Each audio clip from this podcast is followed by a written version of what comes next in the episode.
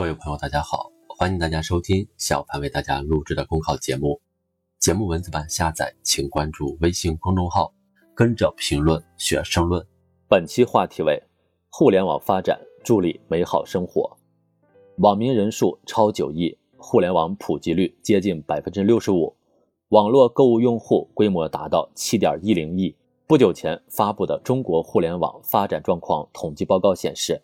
中国互联网发展在数字经济、技术创新、网络惠民等方面不断取得重大突破，有力推动网络强国建设迈上新的台阶。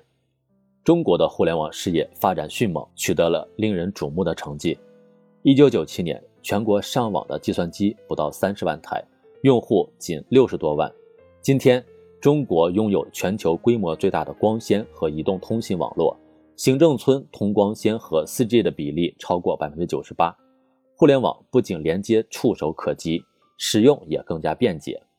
二十多年前，大多数网民通过拨号上网，甚至要懂专门的程序语言。如今，从陆地边陲到千里海岛，网络信号全天候覆盖。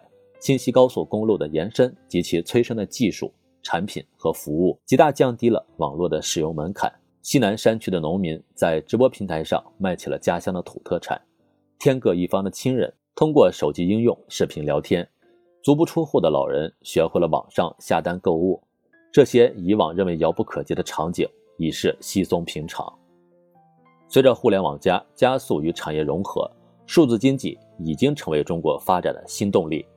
报告显示，我国数字经济规模已达三十一点三万亿元，位居世界前列。占 GDP 比重达到百分之三十四点八，新技术的加速应用催生了新的产业形态，有力的提升了经济的发展质量，推动产业结构优化升级。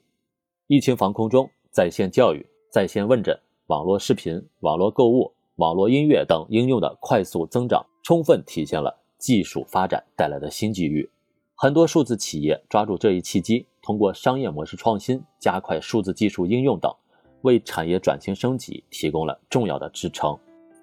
互联网带来开放、互惠、共享。近年来，我国致力于消除数字鸿沟，把网络基础设施修进深山、架上高原。科研人员帮老年人、视障者等信息时代的特殊群体开发软件，指导他们上网。眼下，互联网向智能时代跨越，为建设网络强国提供了技术支撑。5G 与教育融合。高清流畅的通信支持，使偏远山区的孩子能够共享大都市教育资源。借助人工智能技术，将手语翻译成文字，聋哑人有了交流沟通的便捷桥梁。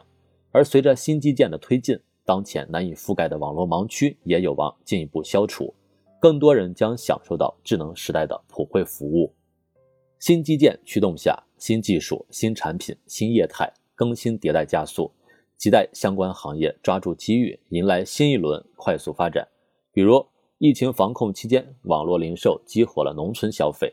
未来如何更好地完善三线以下城市和农村地区的网购基础设施，从而进一步释放市场消费潜力？